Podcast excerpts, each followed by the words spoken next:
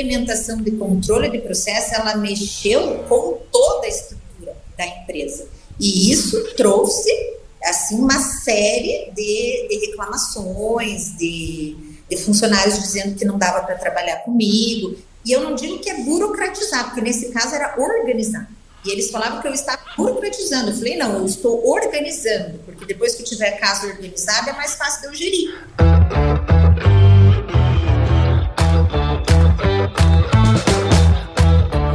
E aí, pessoal, tudo beleza? Estamos começando mais um episódio aqui no AgroResenha e nessa semana tô aqui com a Lu Romancini, que é a CEO da Romancini Troncos e Balanças, pelo sobrenome você já deve entender por quê, né? E a Lu é formada em Direito e possui mestrado em Ciências Sociais e ela vai contar um pouquinho dessa história aí pra gente. Lu, muito obrigado por estar aqui com a gente e seja super bem-vinda ao AgroResenha Podcast. Obrigada, Paulo. Eu que agradeço o convite para contar um pouquinho aí da nossa história. Espero que todos curtam.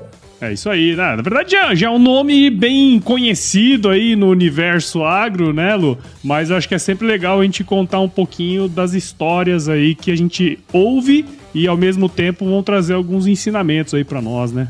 E para você que tá aí ouvindo, já sabe, aqui no Agro Resenha Porteira não tem tramela para quem busca se informar sobre assuntos ligados ao negócio, então não sai daí, porque esse bate-papo aqui tá muito legal. Firma o golpe que nós já já estamos de volta.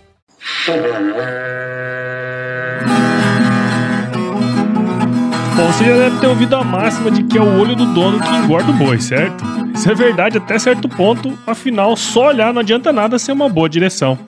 Com base em valores como honestidade, qualidade, inovação nos produtos e excelência no atendimento, a Nutripura, que há quase 20 anos atua no segmento pecuário, te dá essa direção, oferecendo os melhores produtos e serviços aos pecuaristas, garantindo resultados positivos não só no campo, mas principalmente no bolso. E eu digo isso não é da boca para fora não, afinal eu trabalhei lá, cara. Eu vi com meus próprios olhos a competência técnica e o cuidado com o negócio do cliente. Saiba mais sobre a Nutripura em www.nutripura.com.br e fique ligado nos artigos que saem no blog Canivete, que, na minha opinião, é o melhor conteúdo sobre pecuária de corte que você vai encontrar na internet. Siga também a Nutripura nas redes sociais, é só chegar lá no Instagram, Facebook, Twitter e YouTube e fique atualizado sobre o que há de mais avançado na pecuária. Nutripura, o produto certo na hora certa.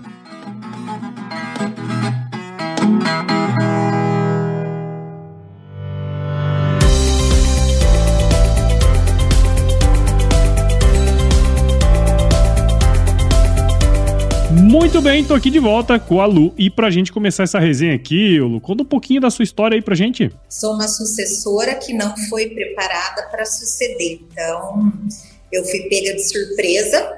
Eu nasci em Laranjeiras do Sul, que é onde é a sede da empresa, mas aos 16 anos eu fui embora para estudar, porque aqui não tinha universidade. Uhum. E aí eu fiz minha vida, minha carreira no direito, advogada, me formei é, abri meu escritório lá em Ponta Grossa mesmo, fiz mestrado, dava aula na universidade. E aí, 20 anos depois da minha partida, meu pai me pediu para que eu voltasse. E aí eu acabei aceitando o desafio. Você estava numa área, vamos dizer, não que você não soubesse de tudo, mas a área do conhecimento é totalmente diferente né, do negócio da empresa, né? Imagino que isso aí deve ter sido uma decisão bastante difícil, né, para ser tomada. É, na verdade, meu pai me fez esse convite no mês de julho, e eu lembro a data, era o dia do aniversário da minha filha, ele tinha ido para lá por isso, e isso foi em 2015. Então, faziam exatamente 20 anos que estava em Ponta Grossa. E aí ele falou que ele precisava que eu voltasse, que os meus irmãos não tinham interesse e que eu era a única pessoa que podia efetivamente fazer a sucessão. Então, foi muito difícil decidir se voltava ou não. Eu fiquei seis meses pensando para poder dar a resposta, porque foi uma mudança abrupta de vida. Então, e de área também. E eu tinha muito medo de não gostar do que eu fosse fazer. Então, realmente foi uma decisão muito difícil para mim. Foi um passo no escuro, eu falo. E é engraçado, né? Porque normalmente, eu não sei porque eu não, eu não vivi nesse ambiente, né? De pais empreendedores e tal, mas normalmente a gente tem pelo menos uma noção ou a gente tenta sempre colocar ali os filhos junto com a gente para entender do negócio e tal, né? Teoricamente seria um, um, caminho até mais fácil, né? Mas acabou que não, não foi assim, né? Você acabou caindo de paraquedas no negócio. É, o meu pai, é, ele andou na contramão de alguns é, empreendedores. Ele falava, olha, a vida do empresário ela é sofrida, é cheia de altos e baixos, você não tem uma estabilidade porque você depende muito da volatilidade do mercado. Então, eu gostaria que os meus filhos estudassem, tivessem a sua profissão, porque eu não sei, um dia a gente está ganhando bem na empresa, outro dia não. E é, ele acabou que nunca passou, nem para mim, nem para os meus irmãos, esse desejo que ele tinha que alguém continuasse no negócio, era muito ao contrário. Então, quando ele vem fazer esse convite, isso vai contra tudo aquilo que, que eu cresci ouvindo. Uhum. Então, é, foi muito complicado até pela relação pai e filho. Uhum. Eu vou voltar para minha cidade natal, mas vou voltar na condição do quê? Tua sucessora, tua funcionária. Então, é, foi realmente é, muito complicado é, porque ele não, não nunca nos preparou para isso, muito pelo contrário. Sim, sim, não é, é, imagino, né? E assim é interessante esse ponto porque a sua história já é bastante conhecida, né, no agro, justamente por essa questão, né? de você ter feito essa sucessão e ela não ter sido preparada ao longo do tempo. E você fala muito sobre isso, né? Esse é um dos motes aí que você tem trabalhado, né? É óbvio, né, Lu, assim, pensando na questão da família, tomar essa decisão eu sei que demorou, né? Foi uma decisão difícil, mas a questão da família ela pesa. Mas teve outra coisa, algum aspecto que você levou em consideração para aceitar o desafio, né? Porque assim, você fala assim: ah, meu pai me pediu e eu aceitei porque é da família, é uma coisa, né? Agora, não. Isso é um ponto, sem dúvidas é importante, mas sei lá, eu percebi que o mercado era assim. assim. Eu queria que você falasse um pouquinho esse aspecto, sabe?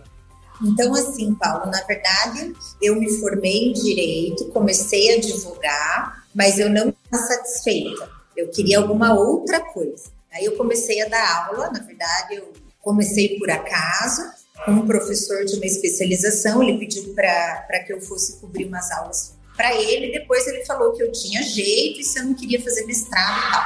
E aí fiz mestrado, inclusive não passei na primeira seleção, eu fiz lá na UEPG mesmo, então era mais complicado para entrar. E aí acabei fazendo mestrado e me encontrei como professora universitária também. Então eu levava a advocacia e a questão de lecionar em universidades. Só que chegou num ponto que eu também não estava curtindo. Faltava alguma coisa, sabe? Então, assim, aquela inquietude, eu tinha isso, sabe? Será que eu estou fazendo a coisa certa? Parece assim que eu via, eu, eu brincava com uma amiga que eu via o mundo passando, a vida acontecendo lá fora e parece que eu estava parada no meio. E aí, quando meu pai me fez esse convite, eu coloquei isso na balança também. Uhum. Que embora, ah, eu tenho aqui uma estabilidade na advocacia, eu tenho uma estabilidade na vida acadêmica, eu já estava pronta para entrar no doutorado, mas eu não sabia se era aquilo mesmo, se eu queria ir para o doutorado, se. Enfim, eu tinha essa inquietude dentro de mim. Então, esse também foi um dos motivos pelos quais eu optei por aceitar o convite dele. Claro, com medo. Mas o pai sempre falava para nós que o estudo e a sabedoria ninguém tira de você. É verdade. Ele falou: vai lá, estuda, faz sua faculdade. Se tudo der errado, você tem sua profissão. Então, é, era isso que eu imaginava eu, eu coloquei isso na cabeça. Ah, se não der certo com meu pai, eu volto para cá ou eu continuo, mas enfim, eu consigo me, me colocar no mercado novamente porque minha formação é uma boa formação, eu tenho um currículo bom. Então foi isso que eu pensei, mas foi essa inquietude dentro de mim que fez com que eu aceitasse o convite. Legal. É, eu falo muito isso aqui também, né? Porque conhecimento é a única coisa que quando a gente divide, a gente multiplica, né? E eu acho que todas as experiências prévias que a gente teve na vida, ela de alguma maneira serve também para os novos desafios, né? É uma, um tijolinho ali dentro daquela construção. Exatamente. Tudo que você passa, né? Hoje, hoje eu, depois que eu, que eu comecei a entender melhor tudo que aconteceu comigo, porque foi uma avalanche em poucos anos, eu comecei a perceber que tudo me preparou para que eu estivesse onde eu estou hoje. Então, é, toda a bagagem que eu adquiri, o fato mesmo de ter sido funcionária, uhum. estar do outro lado, tudo isso faz com que eu seja a gestora que eu sou hoje. Não seria essa gestora, talvez, se eu tivesse sido preparada para suceder, sabe? Então eu coloco às vezes na balança e vejo que aconteceu como deveria ter acontecido mesmo. É, e para ser uma gestora de pessoas hoje, as ciências sociais deve ter sido bom para você, né? Ah, com certeza, fez, fez, toda a diferença. O fato de, de dar aula, de ter um jeito de conversar com as pessoas, é, de me aproximar, ouvir o outro lado, enxergar um ser humano além do funcionário. Então, tudo isso, é claro, ele traz aí um benefício muito grande, porque o mais difícil de administrar não são os números, são as pessoas mesmo, né? Então, é, isso fez toda a diferença para mim, com certeza. Legal, né, cara? É muito interessante ver essas histórias assim, porque elas vão se conectando, né? A gente lê. Eu, eu gosto muito de ler biografia, sabe, Lu? E a gente vai vendo que a construção daquela pessoa que muitas vezes a gente né, acha interessante a história e tal, passa muito por decisões difíceis como essa. E aí eu queria trazer um assunto que assim, bom, beleza. Ah, pai, eu vou. Eu vou decidir que eu vou, não, não tô curtindo o que eu tô fazendo aqui, não tenho certeza se é isso que eu quero, quero experimentar. Quais foram as primeiras ações, assim, quando você chegou, você falou assim, não, ah, vou chegar, eu quero mudar tudo, não, eu que, que você fez, cara? Logo quando você chegou, você aceitou assumir os negócios, como que foi essa trajetória sua no início ali que você analisou? Enfim, queria entender um pouquinho mais esse momento, assim. Bom, primeiro eu conversei com meu pai e falei que eu não queria vir na condição de funcionária. Nada contra, absolutamente nada contra. Eu era funcionária lá das universidades também. Mas pelo fato de que se você está me preparando para suceder, eu tenho que conversar de igual para igual com você, respeitando toda a tua sabedoria, todo esse processo todo que você passou até aqui, mas eu preciso que você me ouça, porque se você me chamou para estar do teu lado, a gente tem que caminhar juntos, e não você na frente e eu atrás. Então, esse foi um ponto que, que a gente conversou antes de vir. Mas, claro que na prática não acontece isso, né? Sim. Na prática você não sabe nada. Então, mas é a primeira coisa que eu fiz quando eu vim para cá foi prestar atenção. Então, eu passei um ano inteiro estudando o mercado, sabendo que era o agro, me informando sobre o nosso, sobre é, o alcance que nós tínhamos, qual a reserva de mercado que nós tínhamos. Fui a algumas reuniões, inclusive com concorrentes nossos, que a gente estava tentando fazer um, um pedido é, especial para o nosso setor, para o nosso segmento, e aí tivemos uma reunião juntos. E quando eu voltei dessa reunião, falei, pai, parabéns pelo que você construiu. Nós temos um nome muito forte e somos uma empresa é, que é muito bem conceituada. E aí ele foi falando, né? Por causa disso, por causa da seriedade, porque a gente nunca baixou a qualidade de matéria-prima, porque somos honestos, porque quando a gente erra, a gente admite que errou, vai lá e conserta o erro, tal, tal.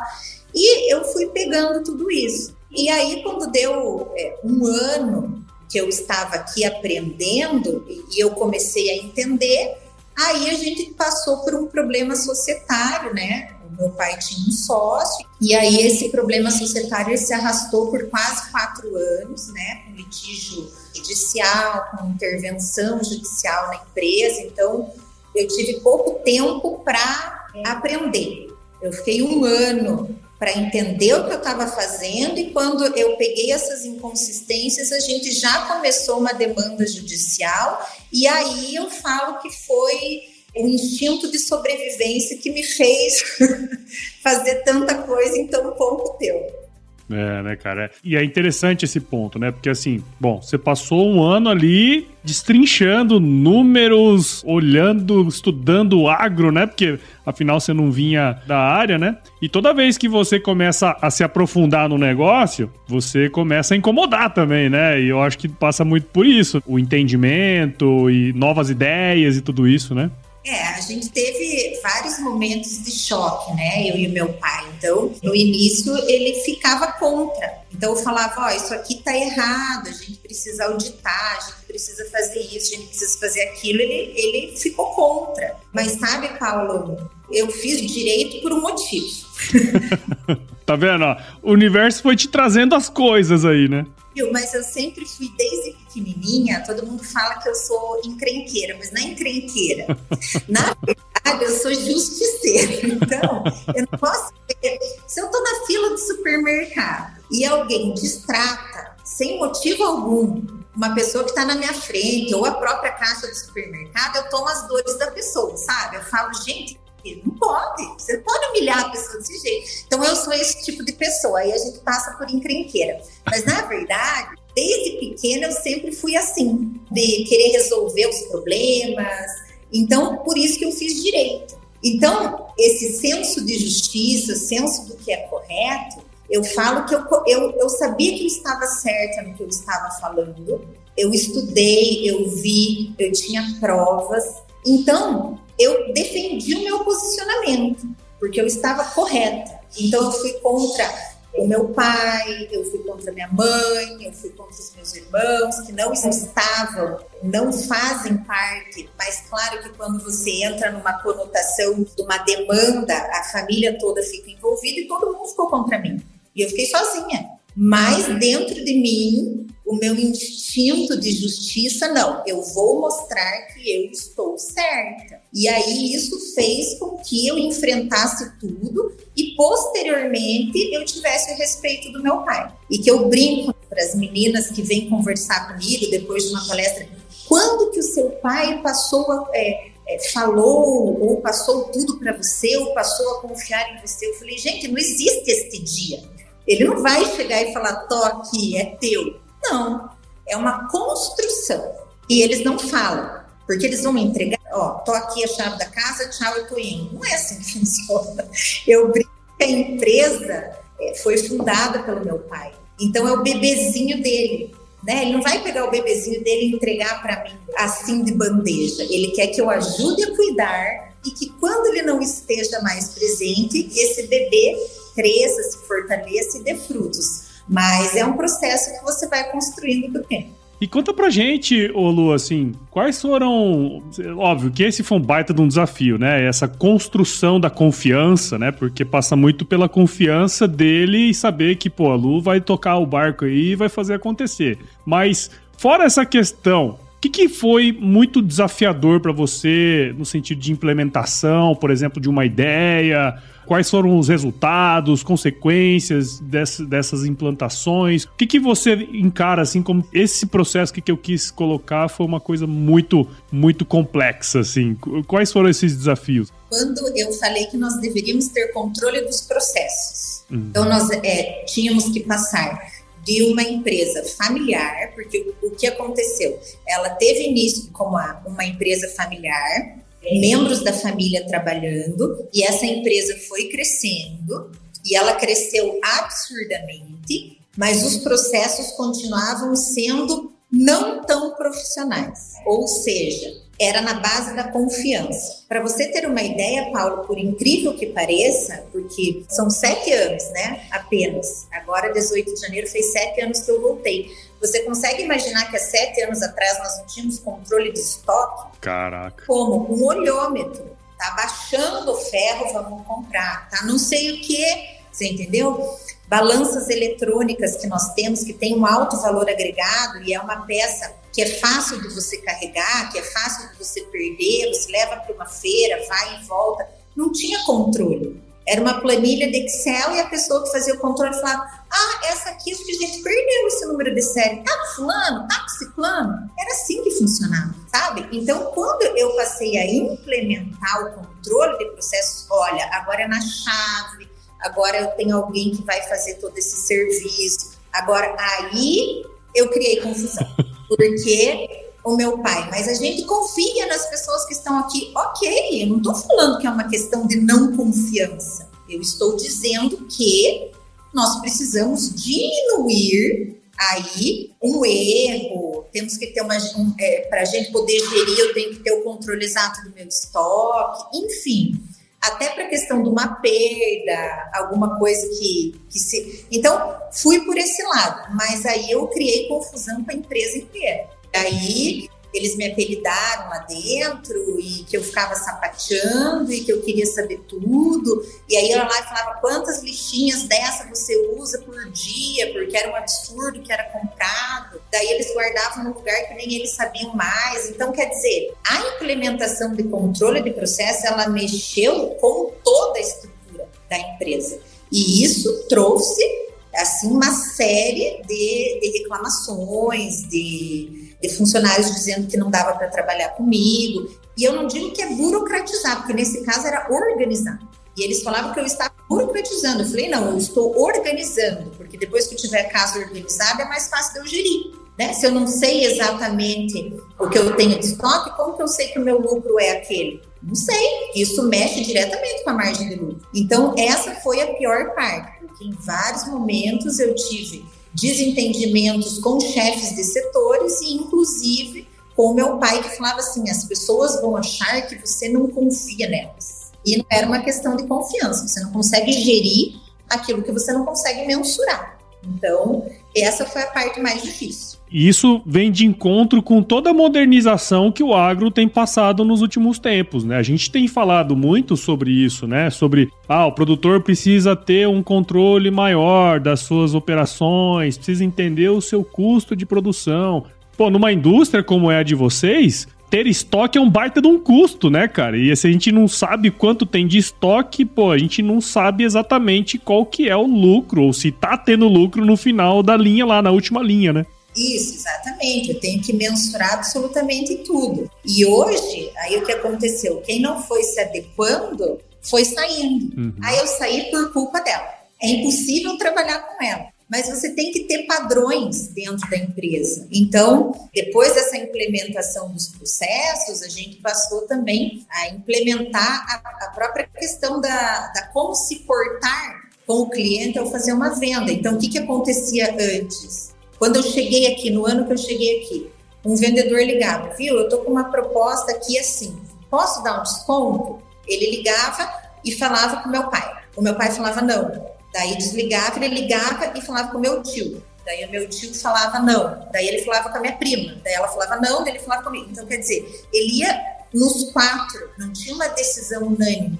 Para onde que a gente vai direcionar o recurso de marketing? Aí eu acordei de bom humor, um representante me ligou e pediu para eu ajudar na fachada dele. Eu ajudava. Daí, no outro dia, eu acordei de mau humor e alguém pediu para eu fazer uma nota no jornal e eu disse que não. Isso não é gestão. Então, tudo isso foi um processo construído dolorosamente por mim. Bem complicado. Uma vez eu vi um cara falando que é o seguinte: se, se você não estiver incomodando ninguém, alguma coisa errada você tá fazendo. Não tá fazendo nada, né? exatamente, exatamente.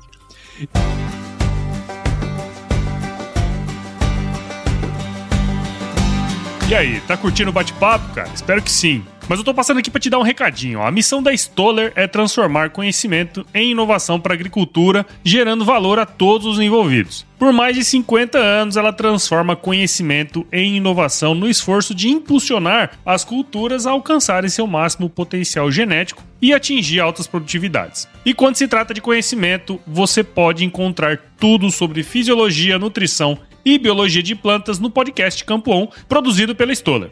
Lá, um time de especialistas aborda assuntos relacionados às principais culturas agrícolas e, como você já sabe, você pode escutar quando, onde e como quiser. Aprimore o seu conhecimento no site da Stoller, o www.stoller.com.br. Lá você vai encontrar vários artigos técnicos e o link para assinar o podcast Campo On no Spotify. Lembre-se de seguir a Stoller no LinkedIn, Instagram, Facebook e YouTube. É só procurar por Stoller Brasil. Isso é inovação, isso é Stoller.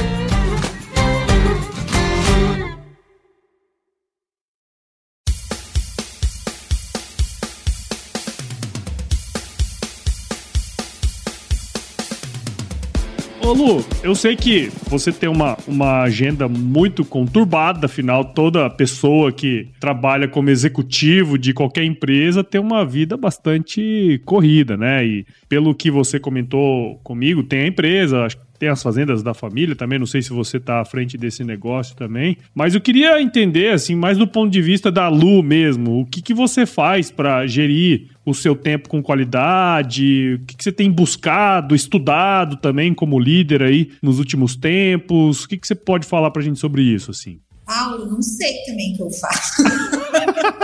você se multiplica. Assim, ó, eu conversei essa semana com uma amiga de muitos anos. E esses dias eu vi uma, uma reportagem que fala sobre síndrome da impostora. Eu falei, gente, sou eu, é assim que eu me sinto. Então, eu estou tentando, estou tentando, através de leitura, através de, de prática de yoga, que é muito difícil para mim, porque eu não consigo desacelerar, então estou tentando, através da meditação, etc., não me cobrar tanto, porque eu quero ser uma excelente profissional, eu não quero ficar devendo nada, no sentido de cumprir todas as minhas obrigações com a empresa, com todo o quadro de funcionários, e também ser mãe, e também ser esposa, e também ser filha, e também ir para academia, e também me divertir. Mas tem dias que eu falo que é desumana, a cobrança que nós mesmos nos fazemos. Então, é, eu sempre acho que eu estou falhando em algum ponto, sabe? E essa sensação é, é, é, é, angustiante. Então, por isso que eu falei assim que eu vou me virando do jeito que dá. Eu sou uma pessoa organizada, eu tenho tudo anotado. Eu vou viajar, eu já deixo tudo anotado da minha filha, segunda, terça, quarta, tal, tal, tal mas tem coisas que fogem da nossa alçada, fica doente ou acontece um problema na empresa que não estava previsto. Então, o que eu tenho tentado fazer na prática, além de parar de me cobrar tanto, é formar uma equipe que possa me dar suporte. Então, hoje estou aprendendo a delegar funções. Eu já consegui aí no último ano delegar alguma das minhas funções, que são funções mais corriqueiras, funções mais práticas, mas que me tomam, me tomavam um tempo muito grande. Então eu passei a delegar essas funções para as outras pessoas.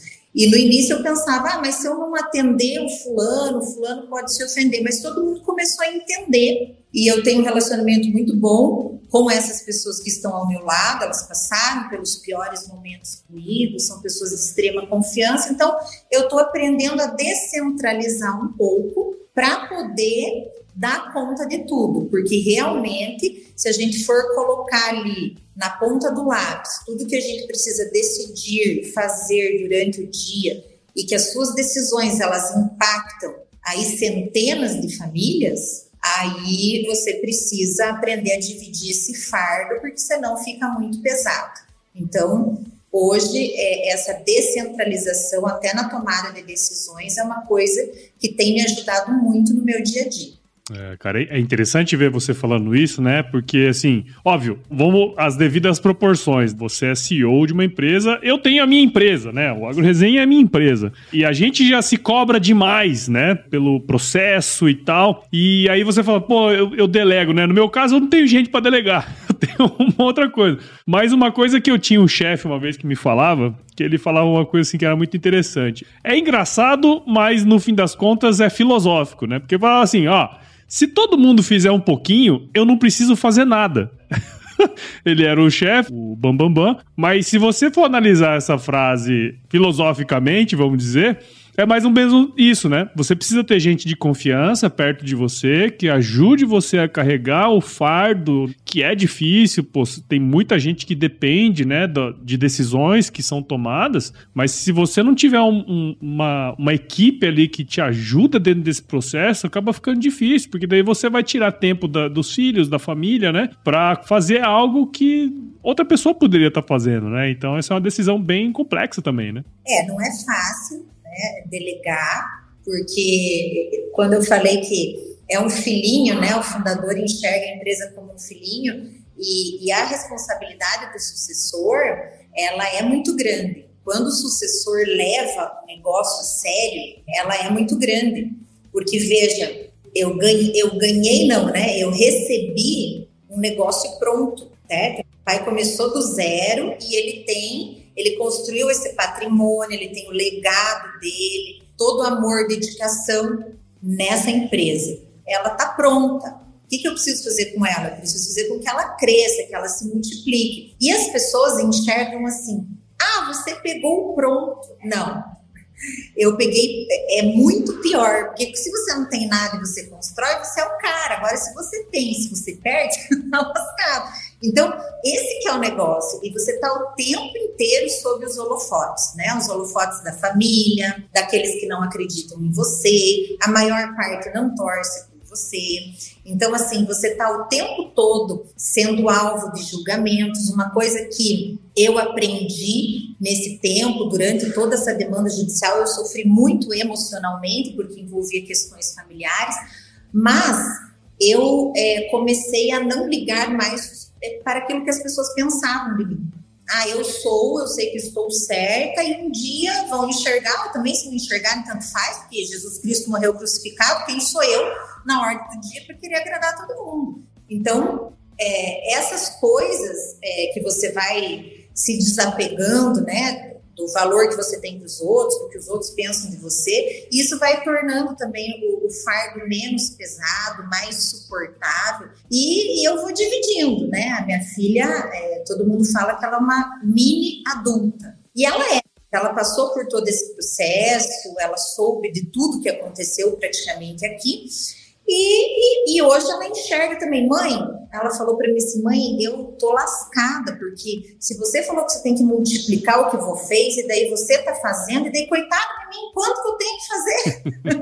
Mas já tô criando a, a, cabecinha do sucessor. Então, é, eu acredito que, que aí esses entraves, esse peso, eles fazem parte, é, e, e, todo mundo tem a sua cruz para carregar, né? Sim. Eu brinco. Eu, o seu fardo, então mais leve ou mais pesado nas devidas proporções, mas todo mundo está passando por alguma coisa nesse momento. Então, é isso aí. Todo mundo está lutando as suas batalhas, né? E você falou uma coisa interessante. Até Jesus Cristo foi crucificado. As pessoas escolheram Barrabás, que era um ladrão, cara. Então, é, assim, é, é, isso que você fala, eu, eu concordo 100%, que é, pô, as pessoas, a grande maioria delas não torce pelo seu sucesso, né? E, e, isso, isso dói muitas vezes. E eu não tô falando de gente que você não conhece, não. É gente que você conhece, gente que é próximo, né?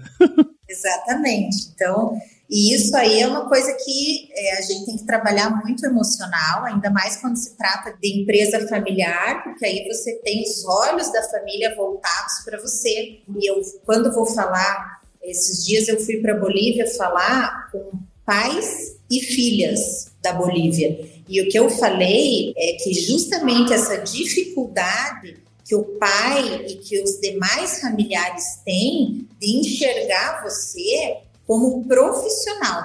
Eles te enxergam como a filha, a irmã, a sobrinha, a neta, aquela criança que eles viram crescer. Eles não conhecem o teu lado profissional.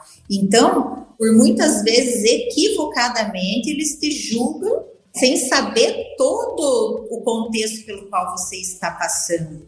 Então, a gente precisa aprender a filtrar isso e saber que quem está fazendo é alvo de julgamentos, né? É só não fazer nada que ninguém te julgue. Então, faz parte do processo. É isso aí, né? Tem quem esteja na arquibancada e quem está jogando lá no campo, né? Sempre foi assim, né? Mas legal, Lu, adorei conhecer a sua história. Eu acho que muita gente que ouviu aqui vai se identificar. Eu me identifiquei muito, né, devido, com as devidas proporções, mas são processos, né, que a gente passa e eu acho que ensinamentos, né, para muita gente que está ouvindo a gente aqui. Então, queria já te agradecer de antemão, né? Falar que foi super legal ter você aqui no, no podcast e, e parabéns aí pelo seu trabalho, o trabalho que você vem desenvolvendo nos últimos anos. Agradeço, agradeço a oportunidade de poder falar também um pouquinho sobre o que a gente passa e, e mostrar que todos nós somos humanos, temos aquele momento de incerteza, de frustração, o medo, medo do desconhecido, sensação de solidão.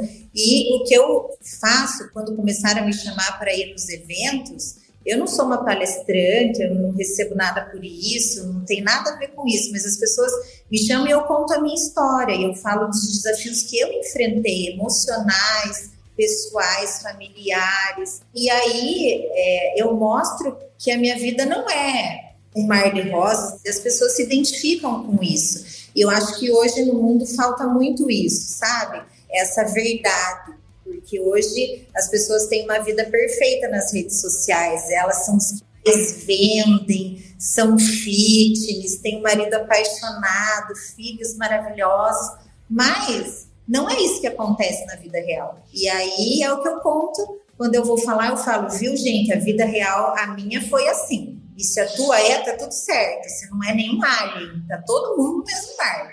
Então, é isso aí que eu quero mostrar para essas mulheres e sempre me coloco à disposição delas para quando elas quiserem bater um papo. Show. Legal. Uma baita de uma missão, viu? É uma baita de uma missão isso aí, porque essa solidão empresarial que eu chamo, né, que o pessoal fala, esse, tudo isso, né, é bem, bem complexo e ter alguém, né, para falar sobre essas coisas, sem dúvida, conecta. Mas fala pra gente aí, Lu, como que quem tá escutando a gente aqui agora pode acompanhar o seu trabalho também? Bom, é, pode me seguir no Instagram, Lu, underline Romancini, também nas nossas redes sociais, Romancini BR. Temos também um canal no YouTube, onde passa uma série nossa, Romancini pelo Brasil.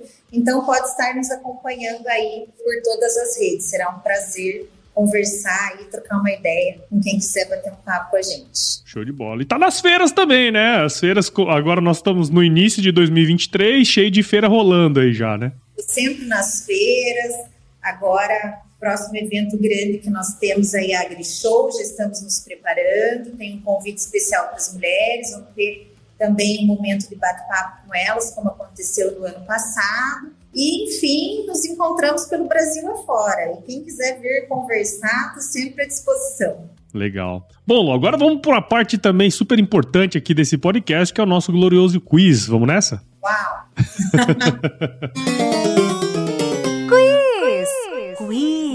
Ó, não tem pegadinha, eu vou te fazer umas perguntinhas e você responde a primeira coisa que vier à cabeça, tá bom? Vamos lá. No Romancini, qual que é a sua música antiga predileta? Hum, I say a little prayer for you. Oh, essa música é boa, essa música é muito boa. Ah, tá legal. e conta pra gente também, Olu, qual foi o lugar mais legal que você já visitou? Olha, eu sou apaixonada por Cancún. Sou apaixonada pelo mar do Caribe, pela cor daquele mar. Eu estive na Grécia esse ano, é, ano passado e Gostei muito da Grécia, mas para mim nada supera o Mar do Caribe. Para mim a coisa mais é a certeza de que Deus existe quando você olha para aquilo. Show de bola, show de bola. E na cozinha, Elo, qual que é a sua, sua especialidade? É mesmo, aí, ó, graças a Deus, meu Deus. Tá vendo? Ó, sempre tem alguém que cozinha nesse mundo. Adoro cozinhar, sabia? Adoro cozinhar. É um, um hobby para mim mas o meu risoto de camarão é oh, espetacular. Aí, ó, tá vendo? Ó, você que tá aí do outro lado aí ouvindo, ó, aprende a fazer um risoto de camarão aí e me chama pra comer também.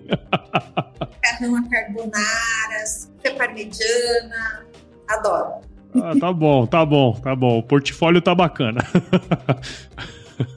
E Lu, fala pra gente, indica um livro que de alguma maneira te ajudou aí no seu processo de construção? É algo que, que você pode compartilhar com a gente? Bom, é, eu, o último livro que eu li, gostei muito, é O Coração do Negócio, que é de um CEO e, e ele conta os desafios e é o que eu acho que está muito é, em voga agora, que é justamente a dificuldade de você ter comprometimento da equipe. Uhum. E, e, quando fala do coração, quando eu li esse livro do coração do negócio, eu amei da primeira página até o final, porque é tudo que eu sentia, dificuldade. Porque eu me apaixonei pelo negócio, tinha medo de não me apaixonar, eu me apaixonei pelo negócio e hoje sou extremamente realizada naquilo que eu estou fazendo profissionalmente.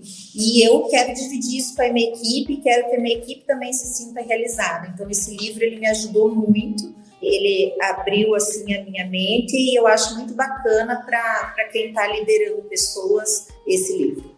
Legal, legal. E eu tava escutando sua história, você falando desse livro, né? Eu lembrei de um livro, assim, que eu acho que toda pessoa que um dia quer empreender ou que se já tá num cargo de executivo e tal, tinha que ler, que é o, o Lado Difícil das Situações Difíceis, do Ben Horowitz. Esse livro é muito interessante porque você falando as suas, as suas agruras, né? Eu me lembrei desse livro aí, também fica a dica aí para quem quiser ouvir. Ou ler, né? ouvir não.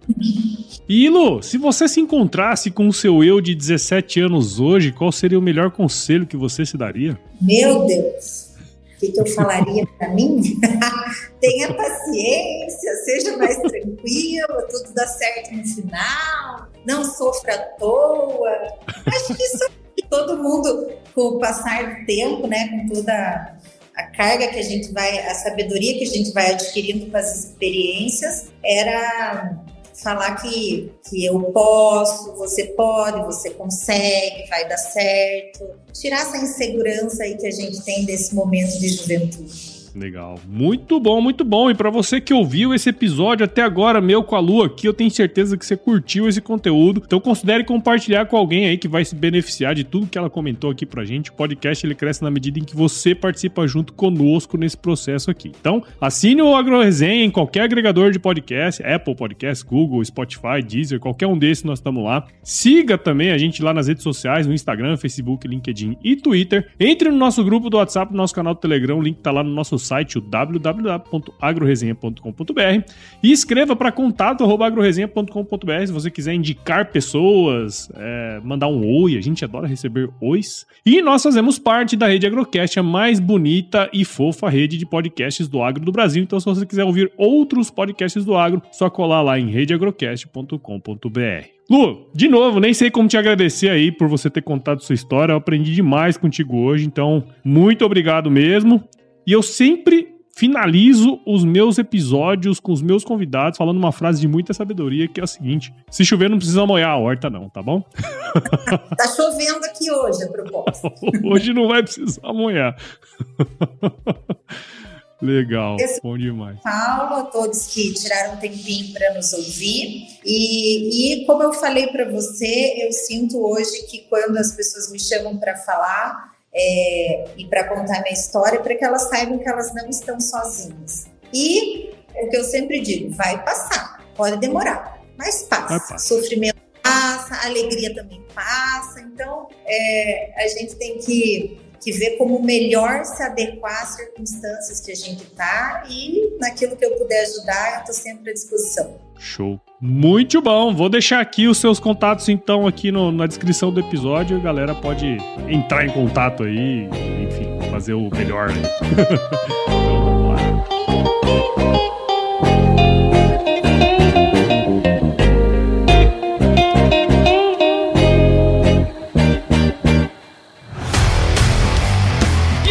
Você gostou desse podcast? Se gostou, considere compartilhar esse episódio com alguma pessoa que irá se beneficiar desse conteúdo e nos ajude a alcançar ainda mais pessoas. O roteiro e apresentação desse episódio foi do Paulo Ozaki, a produção do Agro Resenha e a edição do Senhor A.